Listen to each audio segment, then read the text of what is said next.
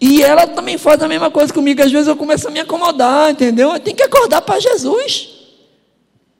E isso eu provo na Bíblia. Porque o próprio Deus, quando levou a turma para o Mar Vermelho que abriu, com poucas semanas, o que, que eles estavam fazendo no pé do monte? Adorando a quem? Ao ídolo. Depois Deus desarraigou as nações, tirou todo mundo de Canaã, limpou tudo para Israel entrar, abriu de novo o Jordão, o povo entrou, com pouco tempo, o que é que eles estavam fazendo?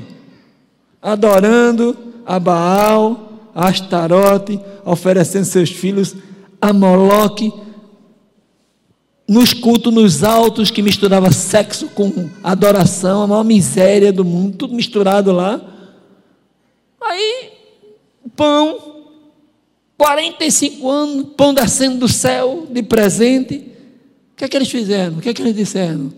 Chegou um tempo que eles disseram: Nós estamos cansados, estamos infatuados deste pão vil. Chamaram o pão do céu, presente de Deus, de pão vil. Aí, deu, aí chegou a hora. Deus disse: Vocês vão passar 70 anos em cativeiro. Pronto, ficaram tudo santinho, bonitinho. 70 anos. Ele disse: Eu vou sair. Primeiro ele disse antes. Não saiu porque Moisés pediu. Pediu, pediu. Ele, mas juntou tanta coisa ruim de ele dar amor, dar amor, dar amor e receber o que ele recebia. Ele, agora vocês vão ficar sozinhos aí. Aí entrou no Nabucodonosor. Alguém já viu aquele clipe que diz assim: Chora Israel, Babilônia não é teu lugar. Clama ao teu Deus, ele te ouvirá, do inimigo te libertará. Quem já viu esse clipe? Chorou porque eu chorei. Primeira vez que eu vi, ele mostra Nabucodonosor quebrando tudo, derrubando os pilares, fazendo de pó e levando, matando todo mundo e levando o restinho que ficou nu para a Babilônia. Aí lá eles diziam: canta, canta para teu Deus. Ele dizia: Como? Nosso Deus nos abandonou, como é que nós vamos cantar? 70 anos em Babilônia, até que, completados 70 anos, eles voltam para reconstruir Jerusalém, os muros e o santuário. E os estudiosos da teologia dizem que nunca mais aquele povo tornou-se idólatra novamente, tornaram-se monoteístas, até o dia da vinda de Jesus. Então, assim, às vezes é preciso você dar um afastamentozinho para o neguinho sentir que ele só tem aquela fonte para beber. Então, se nós dois só temos a mesma fonte um do outro, a gente tem que cuidar um do outro. O eu não pode ter lugar. É uma guerra, esse eu. O amor é, na verdade, super. Aí é, aí é Freud que está falando, né? O amor, na verdade, é supervalorização, ou seja, se conseguíssemos ver o objeto amado como realmente ele é, nós jamais o amaríamos. Porque você casou com uma cega, casou com um cego, uma pessoa imperfeita. Aí, se você focar nesses defeitos, acabou. Você não consegue conviver, não, porque é, é gente ruim, por natureza, entendeu? Egoísta, individualista. Nós somos assim, de modo geral. Tem um outro que é uma diferença, mas a maioria é assim. Aí por isso que ele pede para focar no positivo, que é como Jesus faz a gente, com a gente. Jesus olha para nós hoje e o que é que ele vê? Entendeu? Aí ele tem paciência com a gente. Lógico que está na promoção. Daqui a pouco o Espírito Santo é retirado. Aí acabou a promoçãozinha. Aí é só fogo. Mas enquanto não chegar esse dia, Deus está sendo olhando para a gente, vendo o quão distante estamos. É o mesmo caso de Gideão. O anjo passou por ele e disse: Gideão, homem valente, o Senhor é contigo. Ele disse: Como o Senhor é comigo? Nem ele acreditou nisso. Mas é porque Deus via o que as pessoas não conseguiam ver. Lembra que ele disse para Samuel? Eu não vejo. O homem vê o que está na aparência, no exterior. Mas eu vejo que vai. Então Deus olha aqui para nós nesse auditório, está vendo as potencialidades. Ele diz a você, marido, que você pode realizar essa mulher. Quem crê, diga amém. Ele diz para essa mulher que ela pode realizar esse marido. Diga amém. Tá claro? É só pensar no outro e diminuir esse egoísmo tão peculiar na gente. Bom, como eu disse no português, é uma palavra só para amor. No grego são quatro. Vamos ver? Primeira. Qual é a primeira palavra? Estorge. Que significa tolerância. Por que tolerância? Porque você é uma mulher falha que casou com um homem falho. Ambos vão errar em algum momento. Uma vez é minha, outra vez é de Rosinha. Aí eu vou ter que ter misericórdia dela, ela vai ter que ter misericórdia de mim na outra oportunidade. Então, assim, não tem ninguém perfeito, é todo mundo defeituoso. Então, o amor que é amor, ele tem paciência, ele tolera o erro do outro. Nós, adventistas, somos muito intolerantes com o outro. Mas quando chega a nossa vez, nós queremos clemência. Então, nós precisamos ser menos intolerantes e tolerar mais o defeito do outro. Você não casou com essa mulher, com esse marido? E agora quer desistir? Por quê? Vamos junto. Não tem homem perfeito. Não adianta você, mulher, ficar sonhando com ele. É ruim. Nem tem mulher perfeita. Tem aí, meu amigo Rosenildo, né? Coloca aquele, aquele homem perfeito lá, que eu trouxe porque as meninas ficam com esse sonho, entendeu? De aquele homem que. Mas eu vou mostrar ali nesse slide agora, que, que, que não existe, que é meio difícil, mas vamos ver. É o sonho das meninas, tá? Homem perfeito.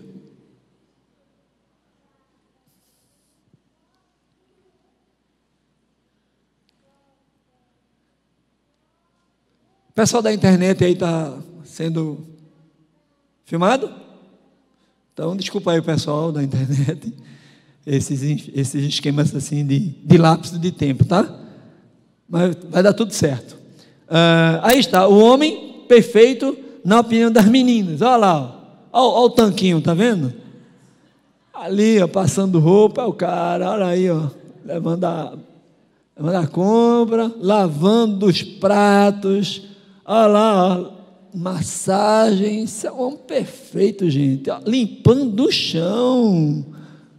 Agora eu vou matar as meninas que estão esperando esse homem perfeito. Morreram todas. Não tem nenhuma viva.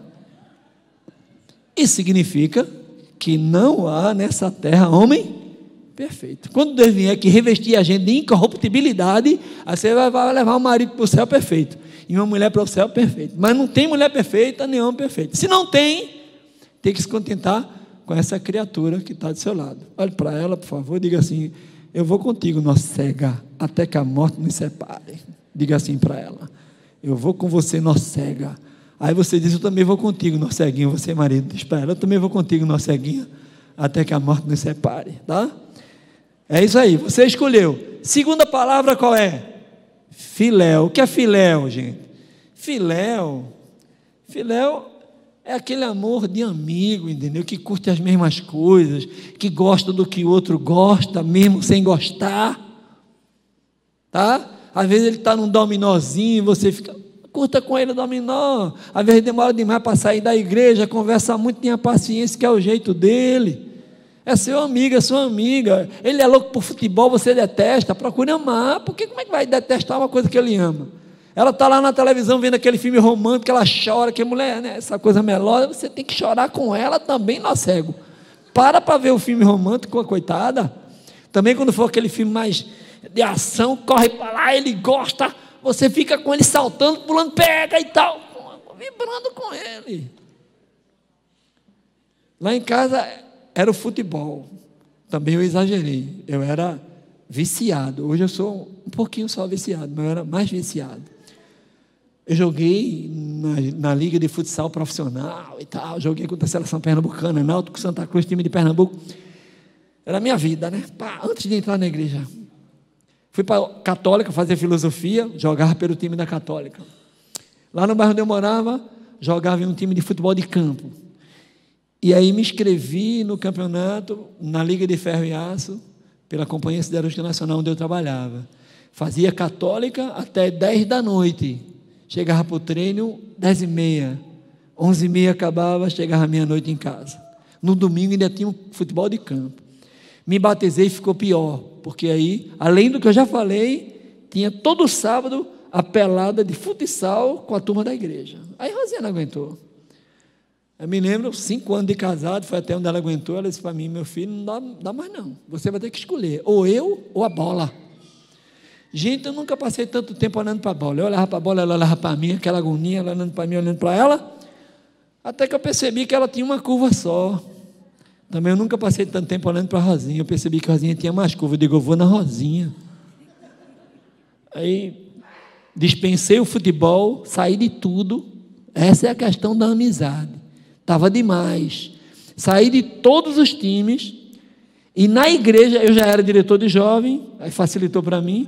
E aí foi que eu descobri que a turma também estava no pau ali, brigando, os namorados, marido e mulher, com a mesma, pela mesma razão. Aí mudamos. Eu deixei tudo, fiquei só com o futebol da igreja. Sábado, sim, sábado não. Um sábado livre, no outro com a turma da igreja. Aí Rosinha passou a amar o futebol e assistir. Se batesse em mim, ela queria bater no juiz. Era confusão. Então é isso, é, a música, lá na minha relação com Rosinha, a música atrapalhou muito, porque Rosinha cantava muito, ia para duetos, quartetos, grupos, solos, uma loucura. E eu agoniado com aquilo, porque a música tirava a Rosinha de mim. Muito tempo. Eu digo, eu tenho que gostar de música, eu detestava a música. E eu não cantava nada, mas meu pai cantou, meu pai gravou o disco, não é possível que eu tenha um gênero na épocazinha, nem que seja um pouquinho para dizer alguma coisinha, fazer uma graça. Aí eu comecei a mexer com música, comecei a cantar. E terminei fazendo até uma música para ela, fui para o estúdio, botei voz, botei. Inventei uma música, botei letra nela, melodia, e pedi o camarada para fazer um arranjo. E no dia dos namorados, joguei lá na tela, a música é Estrela Pequena. Nessa música eu digo que no céu eu encontrei muitas estrelas, mas a que menos brilhava era a que mais me tocou. E aí escolhi aquela estrela, para mim uma estrela pequena. E aí vou contando essa história. E aí de lá para cá, eu comecei a cantar também onde ela cantava. Aí entrei no conjunto. E passei a fazer duetos com ela, nos encontros que a gente ia fazer. E acabou o problema da música. Hoje nós dois amamos a música. E somos amigos. Amigo é isso, é curtir as coisas, sair, trocar ideias. A, a Bíblia diz que é bom que sejam dois, porque se um cair, o outro levanta. Se um for acusado, o outro defende. Na noite fria do inverno, se um sentir frio, diga aí, outro aquece. Está na Bíblia? Está na Bíblia? É isso, é simplesmente isso. Amigo, tá? Que mais? Hã? Eros. O que é Eros? O que é Eros? Que verbo é esse, gente? Erotismo, erótico. Só que essa palavra erotismo remete a coisa feia, pecaminosa. Isso é uma coisa erótica? Não, não é a palavra para sexo. Erótico, eros, é sexo. Sexualidade. A prática do sexo. E nós na igreja temos muita dificuldade com isso. Porque é histórico, né? é, é, é cultural. Nossos pais não permitiam, não queriam responder as perguntas da gente. E a gente cresceu no escuro.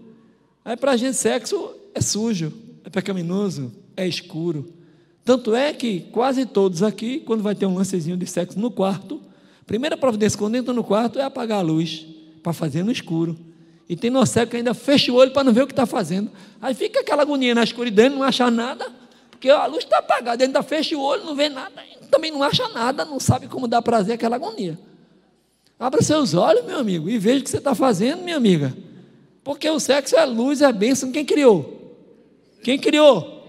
Está na Bíblia. Crescer e multiplicar, encher a terra. É para o nosso prazer e para a frutificação dos nossos filhos. Então é bom. E, e é para praticar, né? porque é amor, sexo é amor. Se não tem amor, na perspectiva da língua grega, que foi escrito no Novo Testamento, se não há sexo, não há amor.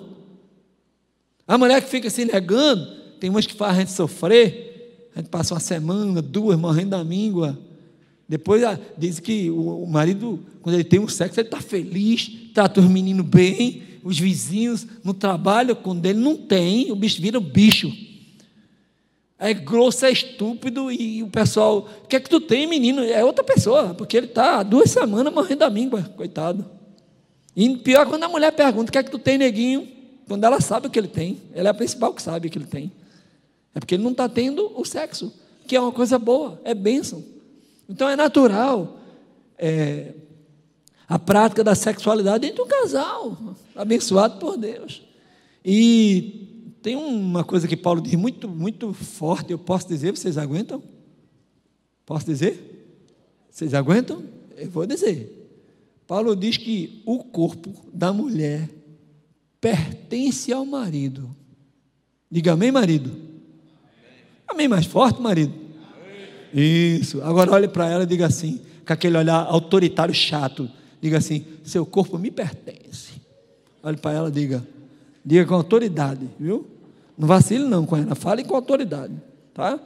Só que Paulo também diz que o corpo do marido pertence a ela. Olhe para ele agora, diga: o seu corpinho também me pertence. Meu nó cego, fale para ele: seu corpinho também me pertence. Ou seja, Paulo está dizendo que ninguém pode negar fogo para ninguém. Está claro?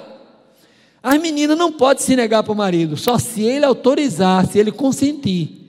A mulher pode chegar no marido, mas vamos ficar de abstinência aqui algum tempo. Se ela concordar, amém. Se, ela, se ele não concordar, vai ter sexo. Não, porque eu queria fazer as 40 à noite, vamos ter uma abstinência pela madrugada. Se ele disser, vamos fazer, vamos, que é até bom, né? Uma abstinênciazinha para depois partir com tudo para cima, é bom. Sentir saudade e depois pá, partir. Mas se ele não concordar, você vai fazer a sua madrugadazinha com sexo dentro. Não tem nada a ver, não, não tem nada de antagônico nisso, porque é santo, é puro e é bom. Foi Deus que criou. Agora, quem criou a bagaceira? Os distúrbios. Diabo, né? Aí, sexo sadomasoquista, sexo anal, troca de casais. Aí vem aquela loucura, todo sexo é bênção. Não fazendo aquilo que a Bíblia proíbe, que é o, o leito sem mácula, o resto pode fazer, não tem nenhum problema. É tudo coisa boa a não ser aquilo que é proibido, que faz mal, que é o sodomismo. Tudo que está ali dentro do sodomismo. O resto, negócio de posição é besteira. Depende de vocês, da disposição da menina do rapaz. Posições transversal, quadrangular, diagonal, joga para cima, atrás de volta, joga de novo. É Seu, tem força, tem disposição, quer curtir, curta, não tem nenhum problema. Agora, os estudiosos dizem que vocês meninas são mais, assim, acomodadas. Eu não gosto desse negócio de estar tá variando muito, não sei o quê. Eu acho que tem uma variável aí que somos nós. Eu acho que se a gente tratar direitinho o marido, a gente vai ter essa disposição de vocês. Não adianta a mulher estar lá cansada, morta no final do dia, você não fez nada, chega nela cutucando, perguntando se vai ter. Ela vai dizer, rim, rim. É não. Rim é não. E aí, meu amor, hoje à noite ela vai, pronto, você já sabe que é não. Não vai ter nada para você. Você não soube chegar. Mulher é bicho manhoso. E homem é bicho solto. Para ganhar a mulher, pode ser sua há 40 anos, 50. Mas ela só vai lhe corresponder se você souber chegar. Se souber na marra, só chegar na marra, ela vai dizer rem, rem para você. E você vai ficar sem, vai perder, como diz a história, né? Portanto, é, essa coisa de que o corpo pertence um ao outro é coisa para a gente pensar. Paulo, além de dizer que o corpo da mulher pertence ao marido e o do marido à mulher, ele diz que nenhum dos dois pode negar-se um ao outro. Eu vi agora há pouco na internet, lá no Congresso, não sei se é verdade, que está rolando uma nova lei que é a seguinte: a mulher que nega fogo vai ter que pagar a indenização para o marido. Eu já estou vendo daqui as caras das mulheres preocupadas, que estão com dívida alta. Meu Deus do céu, como é que eu vou pagar se essa lei vingar? Mas também estou vendo o rosto dos homens, porque a lei também é para os homens. O homem que estiver vacilando, que não der conta do recado vai ter que pagar a indenização.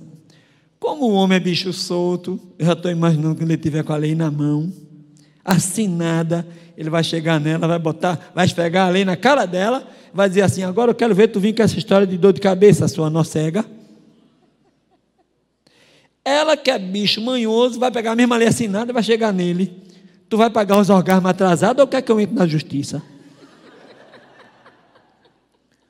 Então é melhor cada um fazer a sua parte. Não vai ter confusão, não vai ter indenização para ninguém. Lógico que a gente tem que respeitar. Ela não está afim, ele não está, dá um tempo, entendeu? Com jeito, ninguém fica com raiva de ninguém. Tá? Lá na frente eu ainda vou dar mais um toquinho nesse, nessa questão.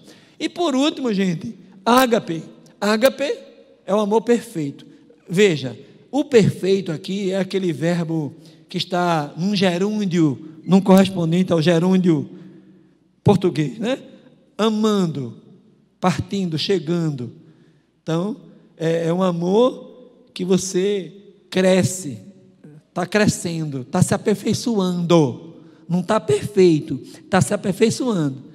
Porque se for para o perfeito, vai cair na heresia do perfeccionismo. Quando Deus disse, Abraão anda na minha presença e ser perfeito, quando Jesus disse, ser perfeito como meu pai é perfeito, ele não quis dizer que você podia ser aqui nessa terra inerrante. Porque a Bíblia diz que todos pecaram, estão destituídos da glória de Deus. Isso só vai ser resolvido quando formos revestidos de incorruptibilidade. Tá certo?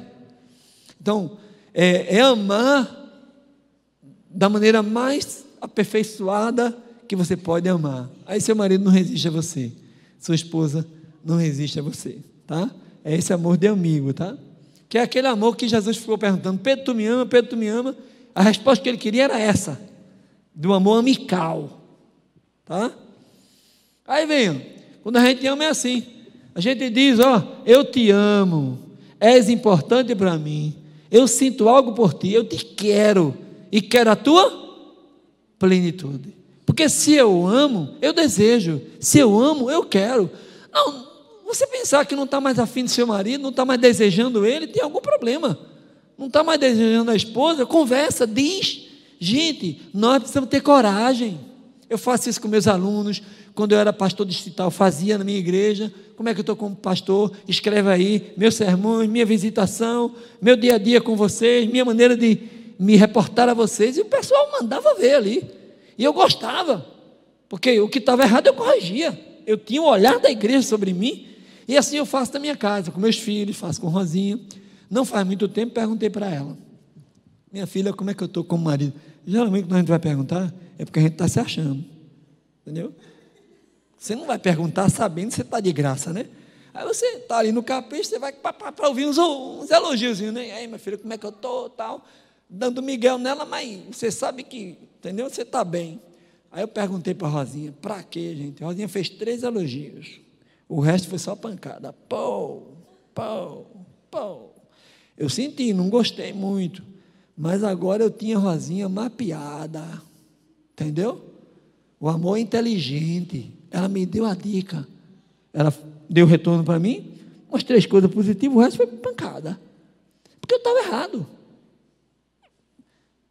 Poxa, o amor é inteligente, tua mulher está te dizendo, eu não estou feliz nisso, nisso e nisso, e tu continua errando, aí é burrice, gente.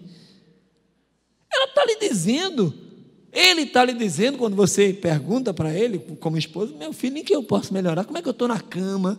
Como é que eu sou na cozinha? Como é que eu sou com uma amiga sua? Pergunta, gente, fica todo mundo com medo de perguntar. Pode vir umas pancadas, mas vai valer a pena, porque você agora tem a pessoa mapeada. Você já está com um caminho na mão para fazê-la feliz.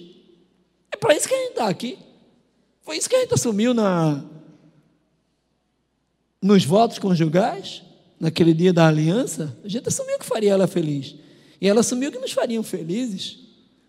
E é preciso fazer isso. Então, a, a diagnose ajuda muito nessa perspectiva. E você dizer que quer é a coisa mais linda do mundo, porque se eu só tenho rosinha eu vou querer quem? De vez em quando o irmão me procura, ou irmã, na igreja. Pastor, que a minha esposa é o tempo todo em cima de mim, me querendo, me querendo, pastor. Eu pergunto para ele, tu quer que ela queira quem? Tu tá achando ruim porque ela tá te querendo, porque tem marido doido por uma mulher que lhe queira. A tu tá te querendo, querendo, tu tá reclamando. A mesma coisa eu pergunto para as meninas quando vem reclamar de marido. Tem aquele marido pegador, né? Tá ali, pá, pá, pastor, fale com ele. Eu vou falar, não. Eu não vou falar, não. Tu tá com um marido que chega junto. Quanta mulher que é um marido que chega pegador, que sabe fazer o um negócio. Teu marido, e tu, é dever teu. Teu corpo pertence a ele, não cega.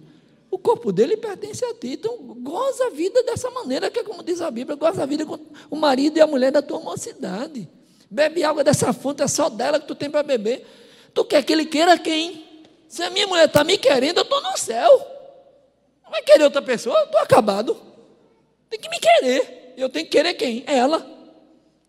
E quando eu amo é assim, eu quero ela, eu não quero outra pessoa, não. Quero viver para ti, eu também quero que viva para mim. Eu não quero impor meu amor, também não quero que tu respondas se tu não queres. Então, amor, sexo é conquista. Você não soube conquistar, perdeu. E mulher é bicho manhoso. Quando ela embirra, mulher é um animal ruminante. Sabe como é um animal ruminante? Se ela entristeceu, só no outro dia para ela ficar boa. Não é uma hora depois, nem duas, não. Tem, às vezes nem um dia serve, aquela, aquela mágoa fica nela, entendeu? Porque o animal ruminante, ele é assim, ele engole, mastiga, joga lá para o estômago, né? Você pensa que resolveu, ele traz de novo, fica mastigando, mastigando. O camelo, a vaca, animal ruminante. A ovelha ruminante. Minha filha, não acabou nesse negócio. Não, porque não sei o quê. Entendeu? Está no carro, viajando. Aí você, aquela discussão. Você, minha filha, para, já está chegando. Ela para. Mas quando vai chegando, é, sim, a gente estava onde mesmo?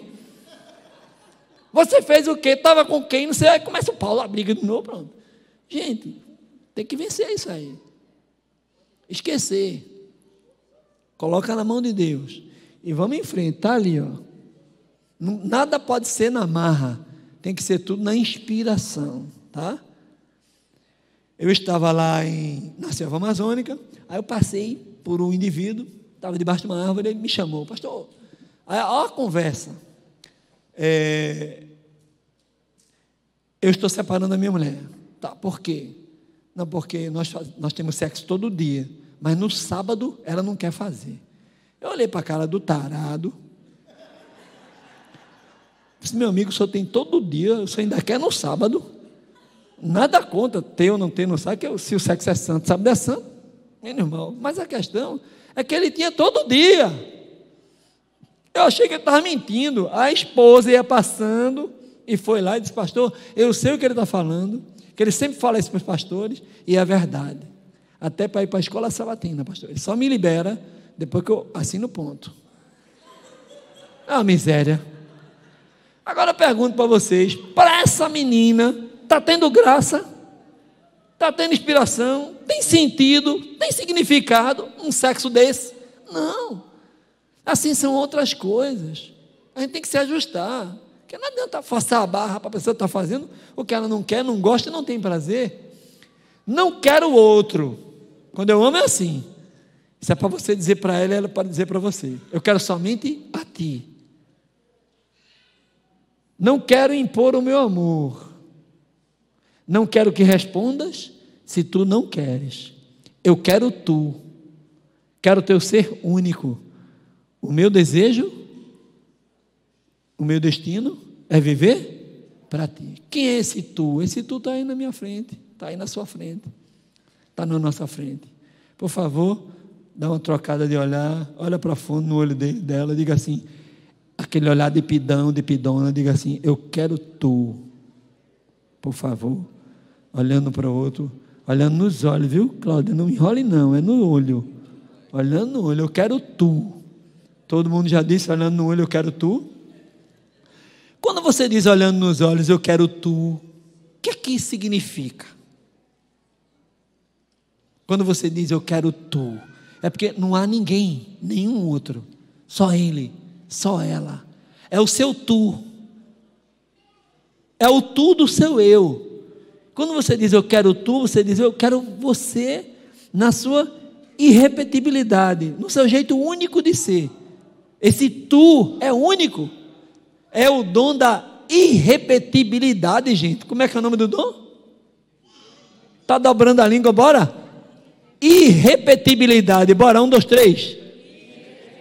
Pronto. O que é, que é isso, irrepetibilidade? É que você é uma mulher irrepetível. Você é um homem irrepetível. Porque esse seu jeitinho de ficar com a mão assim parada, esse seu jeitinho de olhar, de passar a mão assim no cabelo, só quem passa desse jeito é você.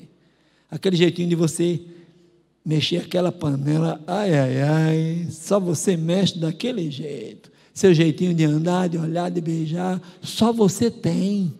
Não tem nenhuma mulher nesse mundo, nenhum marido nesse mundo, só você. Que é a sua irrepetibilidade.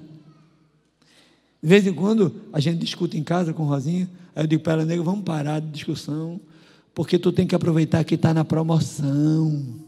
Se eu morrer, nunca mais na tua vida tu vai ter um marido que te beija como eu te beijo, um marido que te toca como eu te toco, um cara que te abraça como eu te abraço, um cara que diz eu te amo como só eu sei dizer, um cara que deita ao teu lado como só eu deito.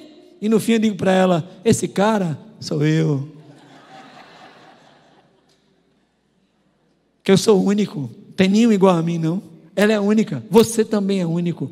Cante comigo, mas não olhe mais para mim. É para olhar um para o outro. Cante comigo, olhando um para o outro, olhando nos olhos. Olhe nos olhos dela e cante. Você conhece? Não há outro igual a você. Canta. Nenhum outro igual a você. Deus lhe ama assim como é você. Diante do nosso Deus. Olha no olho dele. Você é muito especial. Deus lhe ama assim como é você. Abraça e beija, nó cego. Abraça e beija, nó cega. Ó, e quando a gente ama, ó, é por aí, ó. A trilha do amor funciona assim. Quando eu amo mulher, eu tem coisa que eu gosto, eu aprecio. Tem coisa que eu não gosto. Aí quando eu amo, eu evito que o outro não gosta. Ali tem uma lista de coisas que os homens não gostam em vocês, meninas. É uma lista generalizada. Que eu ouvi, foi pesquisa etnográfica. Os homens me responderam que não gostam de uma mulher, diga. Quer reclamando de tudo, gente. Ninguém aguenta, não. É duro. A Bíblia diz que é como gotejar de chuva, o dia inteiro, tom, tom, tom, tom, ninguém aguenta, não, rapaz. Outra coisa que o homem diz que não gosta de uma mulher que toma a frente dele. Às vezes o marido é um camarada meio lento, retardado, entendeu? Ele demora, mas confie em Jesus. Ore por ele, ele vai chegar, ele demora, mas não gosta de passar à frente dele, não. Tá? Ele vai devagarzinho, mas ele chega lá. Outra coisa que ele não gosta de uma mulher, entre aspas, que faz por capricho. Ela salga o feijão no domingo, ele fica quieto, bota para dentro. Mas na segunda ela salga de novo. Aí ele aí já dá um murro na mesa, sacode o talher para cima, ele fica nervoso. Ela também não diz nada, fica calada. Mas aqui dentro ela pensa: vai comer feijão salgado o resto da semana. Aí arrocha sal no feijão na terça, na quarta, na quinta, na sexta, só livra no sábado por causa de Jesus. Uma mulher que desafia, quer fazer tudo igual e quer brigar, cuidado, cada um reage de um jeito. O homem tem uma natureza, a mulher é outra. Uma mulher sábia, ela sabe segurar a onda. Ela não vai entrar na onda do feminismo, dessas coisas que tem por aí, porque é bronca. E uma mulher bonita é o que ela admira, ele não gosta de mulher feia. Se ele gostasse de mulher feia, tinha casado com outra criatura. Mas ele casou com você? E os maridos hão de concordar comigo, marido, se liga, marido, que tinha menina assim afim dela, de você, tinha, tinha, afim de você, marido. Tinha ou não tinha menina assim a fim de você? Tinha ou não tinha? E você disse, não quero nenhuma. Você disse, a minha é essa aqui. Olhe para ela, diga, você é a princesa escolhida. Vá, olhe para ela. Diga. E por que, que ela é a princesa escolhida? Porque ela é linda. Você tem bom gosto. Você não quer casar com mulher feia? Porque tem mulher, gente, que, sinceramente, ela diz, já é meu mesmo. Vai perder mesmo. Não vai nessa onda de já é meu mesmo, não, que você vai perder que ele casou com você é linda. Tem mulher que é linda, mas está feia. Estão entendendo o trocadilho? Ela é linda, mas ela, entendeu? Desanimou, amarra o cabelo aqui, ó. Aí sai para todo canto assim, ó. Entendeu? Caprichar no visual, ficar sempre linda para o marido e ele para você. Porque homem não gosta de mulher feia. Se gostasse, tinha casado com outra. Você é linda. Você foi escolhida a dedo. Tinha gente assim afim dele. Ele disse: Não quero nenhuma. Escolheu você, a mais linda. Diga amém. Isso é lindo demais. Agora, coisa boa. Coisa que todo homem gosta numa mulher. Uma mulher, diga, compreensiva. Às vezes ele sai tarde daqui, demora para chegar no trabalho está estudando, às vezes não divide o tempo com você como você gostaria, vai com calma, às vezes é o futebol viciado, é jornal nacional direto, ele quer acompanhar todos os jornais, é coisa de homem, é futebol direto. Aí começando a briga, ela é na novela direto, ele no futebol direto, tem que arranjar um jeito de se arrumar. E fica naquela, vai para o mercado, é que a coisa fica feia, porque ela só bota coisa de primeira, o shampoo mais caro, o sabonete mais caro. Aí ele é você botando e o marido tirando. Você bota Dover, ele tira e bota um Albani na promoção. Aí daqui a pouco está um mercado, a briga de dois crentes brigando, marido e mulher brigando. É porque tem um problema de compreensão ali em relação a um homem é bicho solto. O homem tem um nervo no organismo dele que é o mais sensível. Passa aqui na altura. É. Tocou aqui, ele é o quê? O bicho se transforma, é o nervinho aqui. Mexeu aqui, ele fica, entendeu? O bicho muda, é outra pessoa. Então, seja compreensiva. Organize direitinho com ele, faça orçamento junto, que vai dar certo. Que mais que ele gosta? Ele chega na casa, mesmo que no trabalho, tem alguém ajudando, enfim, casa arrumada, que tem casa que a gente chega, a mulher está lá cheirando a água sanitária, cabelo sarapantado, suada, não dá nem inspiração para dar um beijinho. Então, capricho visual, né? Se arruma, fica bonita, perfumada. Isso toca ao marido. Tá? Olha aí, eles disseram também que gostam de uma mulher, não gostam de mulher feia, mas gostam de uma mulher bonita e que sabe se manter bela. Sabe se manter bela. Quando a gente casa com as meninas, como é que é? No dia do casamento. O noivo está aqui, ó, duas horas esperando para ela chegar. Tem gente que ainda pergunta assim: ele entrou por aqui? Não viram nem a gente entrar, o noivo, não viram nem a gente entrar. Quando vê, é aquela musiquinha que a gente nem lembra mais qual foi. Agora, quando ela entra, diga aí, eu entrei, no dia do meu casamento, a igreja estava sentada, continuou sentada, ninguém fez. Normal. Fiquei aqui duas horas esperando Rosinha. Mas quando Rosinha entrou, quando qualquer noiva entra, tá, tá, tá, aí é marcha no picial. Aí ela vem com a dama de honra, a dama de desonra, tudo lá, e vem com as folhas, os negócios de, de, rosa, sacode, e vem aquela arrumaria de gente, a calda do vestido vem lá na esquina, ela já está entrando. E vi que aquela grinalda, grinalda de rainha, de princesa. Eu entrei, não tinha nada na minha cabeça. Nenhum homem aqui, mas ela não. A grinalda na cabeça. E a música marcha no oficial, ela entra. E a igreja toda se levanta. E se vira para ela. Fica assim, ó. Olhando admirado. Porque a princesa está entrando na igreja.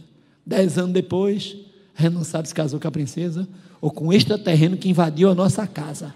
Ela bota aquela touca que um dia foi meia, você acorda no meio da noite, você corre.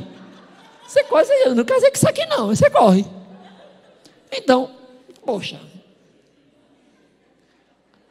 é preciso se manter bela. Esse cabelozinho seu, esticadinho, liso, encaracole. Se ele for encaracolado, passe o ferro nele para esticar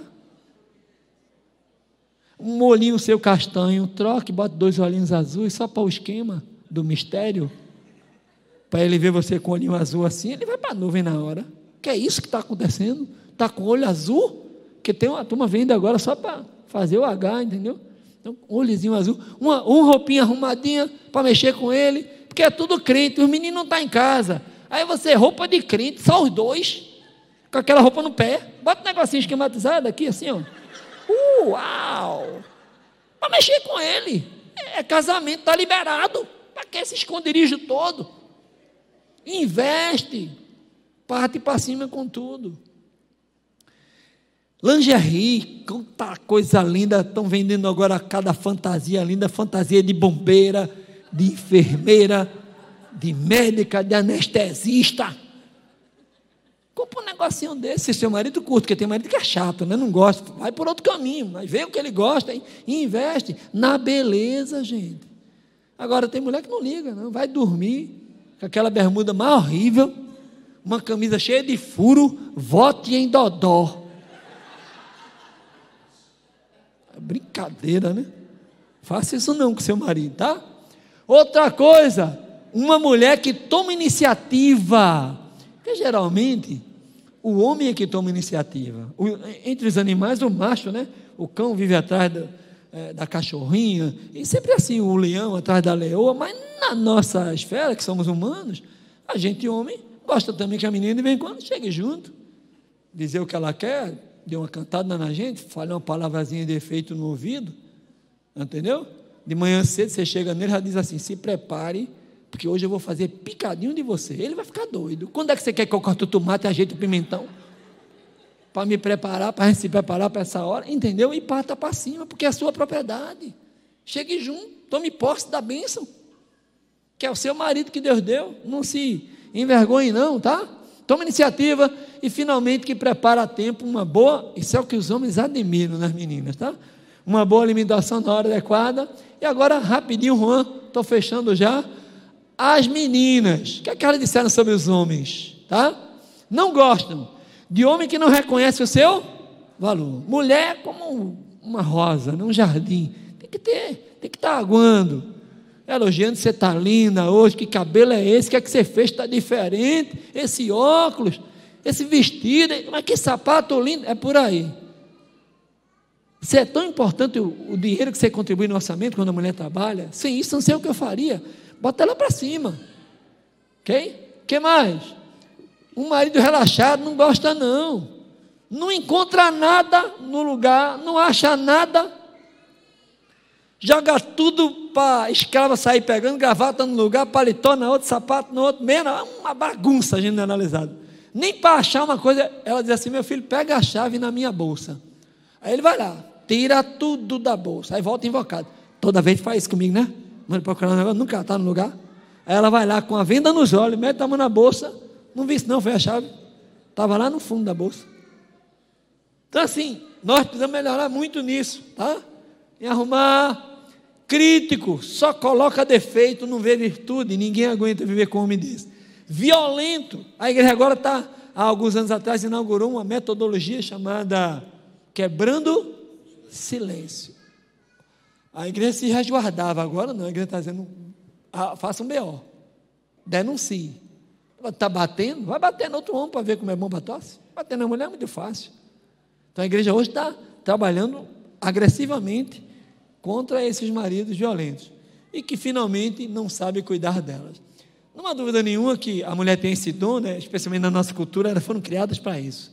Cuidava do irmão mais novo, cuidava do irmão mais velho, ajeitava as coisas do papai, e foi assim, ela é preparada para servir a gente, para servir o marido.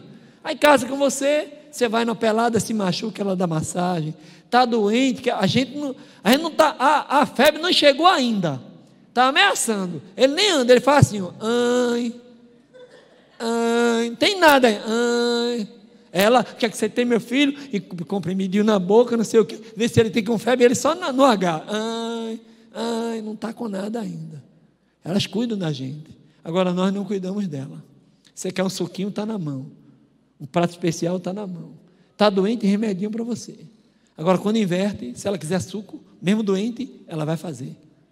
Remedinho na boquinha dela, não vai ter. Ela vai ter que pegar o remedinho para botar na boca dela. Se tiver que ir para a cozinha, ela vai doente mesmo, porque ele não vai. Eu estou falando do modo geral. Se aqui tem exceção, louvado seja Deus que é para ser uma exceção. É para ser diferente. É para valorizá-la. É para cuidar dela. Porque a Bíblia diz para a mulher ser submissa, para o homem diz amar. E amar é um conceito muito mais amplo do que se submeter. Porque inclui a submissão, inclui o serviço, inclui o cuidado. Quem ama? Quem ama? Cuida. Então vocês, mulheres, dão uma cobradinha nele de vez em quando, tá? Ó, se lembra não, o pastor Guninho falou naquele dia, para cuidar de mim. Aí você começa a dar aquele denguinho, entendeu? para ele se ligar e cuidar de você. Você tem que usar suas armas, né? Que vocês sabem como, como é a hora de ser venenosa. Coisa boa, que eles sabem que, que eles sabem que gostam. Que o homem lhe diga palavras de amor, gente. Porque mulher é assim, se você disser eu te amo, ela acredita. Já homem não, se você disser para o homem eu te amo, ele quer a prova de noite. Se não tiver sexo, ele fica invocado. Tu diz que me ama? Aí é nessa hora, tu aqui, na hora de provar que tu me ama, tu fica com esse negócio. A gente homem é assim, entendeu? Agora ela não, se aqui ama, ela, ela vai para o céu, ela vai para as imaginações dela. Poxa, ele disse que me ama, e ela acredita. Então, que custa chegar de vez em quando e dizer eu te amo? Faz bem, está lá, palavra de amor. Isso é importante para mim. Uma mensagem, outro dia Rosinha fez aniversário, eu sem dinheiro. Comprei uma caixa de chocolate barata, tinha ali uns 20 e poucos chocolates, baratinha naquele tempo. Só que eu abri a caixa, abri cada chocolate, e lá dentro, entre aquele papel laminado e o outro papel de dentro, entre um e outro, eu joguei ali uma, uma tirazinha com as frases de amor pesada.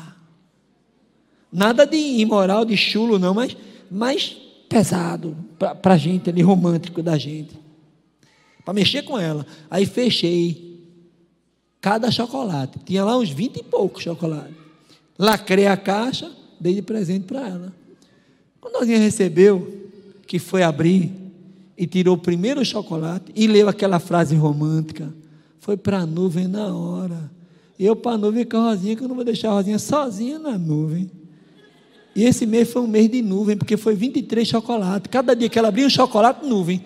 Chocolate, nuvem, nuvem, chocolate. Ficou aquela semana com a casa nuvilhada assim, cheia de nuvem assim a casa. Que foi um mês de nuvem. Que o segredo do casamento é botar o seu cônjuge para o alto, na nuvem. Ali ele fica mais perto de Deus. E você encanta um ao outro. Outro dia foi mais pesado. Foi aniversário de casamento, 15 anos. Eu sem dinheiro de novo, porque eu só ando sem dinheiro nisso. Aí eu fui na vizinha, peguei três rosas, despetalei. Rosinha trabalhando, cheguei mais cedo, abri a porta do quarto, tirei tudo do lugar. Dar uma inovada no quarto. Pintadeira, guarda-roupa no outro lugar, cama. Tirei a coxa comum, coloquei uma coxa especial, um restinho de perfume importado, sacudi no quarto, ficou aquele cheiro gostoso. Aí escrevi com as pétalas em cima da cama. 15 anos de amor com você, Rosinha. Rosa, pétala, Rosinha, estou entendendo, né? Quando Rosinha chegou no final da tarde, que abriu aquele quarto, que viu aquela cena, para onde Rosinha foi? Diga. Para onde ela foi? Diga. Eu fiquei parado, foi? Fui para a nuvem com ela. Gente, naquele dia foi uma nuvem densa naquele quarto. A nuvem foi densa naquele quarto. Palavras de amor no coração da mulher tem efeito forte. Marido que sai, a mulher que se trabalhar é pior. Se ela for dentro de casa, terrível. Porque não aguenta, tem hora que ela quer. E a gente só sai para casa da sogra, para casa da mãe. É aquela saída, gente, mesmo se você for pirangueiro, morrinha, casquinha, miserável. Uma bola de sorvete, para os dois saírem lambendo, não dá não. Uma lua cheia que está cheia essa semana, aproveite, que a lua cheia aumenta a libido, porque a pressão atmosférica contribui com a libido. Você tem que aproveitar essa semana de promoção quando a lua está cheia. Saia com ela, mão na cintura, não vai gastar nada. Só a noite, só a lua, a estrela. E o soprinho no vidro dela, eu te amo. Estava sentindo sua falta. Estava querendo um momento começar para a gente ter um, um papo, uma, uma DR legal aqui entre a gente, entendeu? Ela volta curada para casa. Entendeu? Aquele papo gostoso, aquela noite, sai com ela. Vai para qualquer lugar. Tem lugares lindos aqui em Aracaju, tem lugar lindo para você ir. Eu fiquei devendo para minha esposa a lua de mel. Casei com 19 anos, não tinha dinheiro, ninguém fez gracinha para mim, fiquei devendo. Agora há pouco, comecei a vender uns livrinhos, juntei o dinheiro, guardei, eu digo, agora eu pago. Botei Rosinha no carro, no carro levei Rosinha para o lugar mais caro da Bahia, a Costa do Sauípe. Quando Rosinha desceu, aquele hotelzão, eu disse, é aqui mesmo, meu filho? Eu digo, é aqui. Só tinha barão. A gente passava assim, bom dia, boa tarde. Só tinha, só rosinha de pobre. Hotel all inclusive ao ao. Caro. tudo dentro ao inclusive, comida, tudo dentro. Quarto, banheiro de hidromassagem. Lá fora, piscina de água quente. Comida de manhã, meio-dia, no meio da tarde, no meio da noite. Se você não puder levar sua mulher para o inclusive, au, au. Leva pelo menos para o inclusive, au. Se não puder também, leva para outro mais simples, de 150, 180. A turma ajeita lá, bota umas pétalas aí, meu amigo, no quarto, que eu estou querendo comemorar com a minha esposa. Aí ele joga lá o negócio, bota duas taças cruzadas, você já leva o suco de uva. No passado, a, a Superbom estava produzindo a champanhe sem álcool, que era de boa, parada, porque o pessoal começou a criticar. Não tem mais, mas se não tem. Mas tem no comércio é, champanhe sem álcool, ou um suquinho de uva, se você é aquele crente mais durão, entendeu? Leva lá, cruzada assim a taça, suquinho de uva, já leva um negocinho especial, quem sabe prepara uma coisa especial, compra, e leva uma noite especial, gente. De vez em quando. Eu pergunto aqui, não precisa levantar a mão nem dizer, mas há quanto tempo que a gente não faz um negócio desse? Sair, curtir uma noite diferente. Pode até ser num restaurante mesmo, só você e ela. Quando puder, leva os meninos. De vez em quando, deixa os meninos com alguém. Vai só vocês dois, você precisa desse momento sozinhos. Mas curte, curte esses momentos. Isso aí vai dar força para o casamento. Marido forte, não é marumbista, não. É só tirar a geladeira do lugar, entendeu? Ela faz, tira o fogão, meu filho, você morre. Se você não tem força, ore, peça a Jesus que Ele vai dar. E a geladeira vai sair do lugar. Porque ela precisa de um homem que resolva as coisas de homem dentro de casa. Não dá ver se uma mulher com um martelo ali, com a enxada, capinando no quintal. Tem que ser a gente, né? Ela gosta quando tem um homem que. Pode, pode ser magrinho, pode ser magrinho, só precisa ter força, tá? Precisa ser. E aí, ó, isso aí mexe demais com as meninas. As meninas gostam de um homem que seja carinhoso. E esse é o mal da gente, nós homens. Nós, de modo geral, não somos carinhosos. Porque não educaram a gente para isso. Para chorar, menino, engula o choro. Você é homem, rapaz. Se der dedinho assim para algum colega, é, é, bicha. É homossexual, não pode. Eu fui para Moçambique agora, os meninos andando assim, ó. Dá dedo aqui, professor. Os homens andando assim. Eu olhei assim com lá estranho. Aí o presidente estava quando ele não estranho, não. Os homens aqui, isso é símbolo de amizade normal, não tem problema nenhum. Já as meninas, né? Abraça, beija, meu amor. Uma pessoa, a gente faz isso para o homem abraçando, beijando, chamando ele de meu amor, estamos acabados. Então é meio travado, né? Para essas coisas aqui, o homem. Aí por isso a gente tirou um pouco da sensibilidade da gente, é meio bruto. Até para tocar, é um negócio complicado para tocar nela. A gente não tem sensibilidade. Nós vamos, precisamos docilizar nossos corpos. Aprender o toque macio, suave. Fazer um teste agora com vocês, marido e mulher. Mulher, por favor, fique com a sua mão esquerda parada, esperando e o marido vai encostar. É, você vai tentar tocar sem tocar. Entendendo o que eu disse? É tocar sem tocar. Então, Cláudia, mão parada, e aí o Davi vem e tenta encostar. Agora, é um toque sem tocar. Se vire aí, eu estou falando para você tocar sem tocar. Bora? Marido e mulher, tenta aí. Vocês estão entendendo? É bem suave. É um toque sem tocar. Essa coisa aveludada, dócil, a gente chama de docilidade. Ok? Pode parar? É, Davi, estenda a tua mão só para mostrar como é que a gente faz normalmente. Estenda a tua mão. Ó, a gente, homem. Então, esse toque, dócil, suave, leve, imagina isso nessas suas costas, no seu corpo que atrai tanto a seu marido. Ela vai para a nuvem na hora, não aguenta não. Essa docilidade. Quando chega a hora do sexo, a gente também não precisa dessa pressa toda. Gente, sexo é bênção. Deus deu para a gente se divertir, para curtir. Então não adianta pressa. Correr feito louco. Vai com calma. Carícia, muita carícia, até chegar no ponto final. Mas a gente não, nós somos ansiosos. A gente chega, bota aquela cueca horrorosa, alguns até ficam nu, que nem vale a pena. Isso é horrível nu. Não arrisque. Isso é para ela. Aí você tem que botar aquela boxe que vai lhe valorizar, manda para o inferno aquela cueca furada que você diz que é de estimação, e bota aquele boxe legal e chega chegando, entendeu? Só que você vai com muita pressa, parte para cima com tudo. Você não vai aguentar, porque nós homens só aguentamos cinco minutos. Cinco minutos a gente apaga. E aí só no outro dia, tem noção que é só semana que vem. Ele apaga. Se tu só tem cinco minutos, para que, que tu vai com pressa? Já vai. Só tem uma bala. Tu não vai chegar, pá, acabou-se. Só tem uma bala, tu já chega, pá, acabou, não tem mais bala. Então tu segura a bala, segura a bala e vai namorar. Namora, namora, namora, aí você vai ouvir quando ela disser, na hora exata que ela diz, ela dá o toque para você. Ela vai dizer assim: me mate. Aí você, pô! Tem que esperar ela dizer. Ela não vai dizer, como eu disse aqui, mas ela vai dar um sinal, você vai perceber que ela está para morrer, você, pá! Agora se ligue, porque ela morre, mas ela vai ressuscitar. Que não acontece com a gente. A gente morreu, acabou, só quando Jesus voltar. Elas não, ela morre, mas logo ela, opa, o que é está acontecendo aqui? Está viva de novo. Aí você que se segurou, você, qual problema, filha? Diga aí. Entendeu? Você guardou, você está inteiro. Aí você já chega, pá, acabou. E aí ela não vai sentir o prazer, você vai sentir o seu e vai começar a ver problemas. E tem mais. Como eu disse que ela ressuscita, a mulher pode ter três orgasmos, ou até mais. Nós só temos um. Isso foi por causa do pecado. Não acredito que Jesus fez assim. Se hoje só tem um momento, e é sagrado esse momento, é fruto de uma relação de amor, de intimidade, de realização.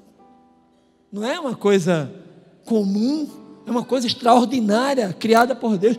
Aqui nessa terra, não tem nenhum prazer como orgasmo. Você tem prazer quando você se batiza, recebe um aumento, tem um filho, se casa, quando faz um gol, mas nenhum desses prazeres se compara a esse gozo. É muito intenso. Dura só nove segundos no homem e 14 segundos na mulher. Imagina você sentindo aquele negócio, passado do tempo, você morre, não cego. Você não aguenta. Aí o homem só aguenta nove segundos e a mulher 14. Se passar, no outro dia vai sair no jornal. Morreu Davi, porque passou dos nove segundos. Ninguém passa. Por quê? Porque é intenso. E aponta para o gozo celestial. É o antitipo. Nós temos aqui o tipo que ele deixou, que aponta para o antitipo. Qual é o antitipo? Está lá no Apocalipse. É quando a noiva, a Bíblia diz que vem adornada e ataviada para quem? Para o noivo. E o noivo pega a noiva e vai embora para a lua de mel. Vai todo mundo? Vai todo mundo? Não, só quem ama o noivo. Assim, na relação sexual, não tem sentido uma coisa pela coisa. Você rotiniza, coisifica, torna comum, perdeu o encanto. Isso é coisa de completude de alma. Só quem tem uma sexualidade nesses termos é quem entende como é lindo o que Jesus fez, como ele criou.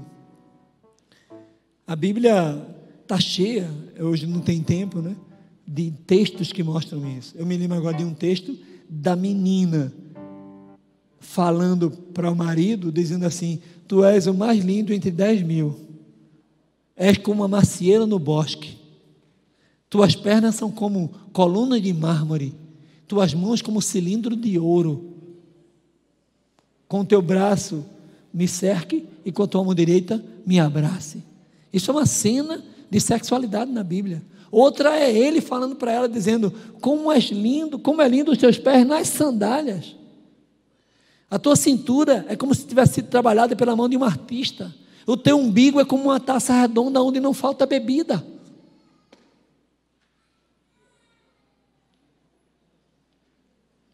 Portanto, a sexualidade é uma proposta bíblica, nós podemos vivê-la intensamente, mas assim, quando rotiniza, quando codifica, quando não é importante que o clímax aconteça para os dois numa realização, aí perdeu o encanto.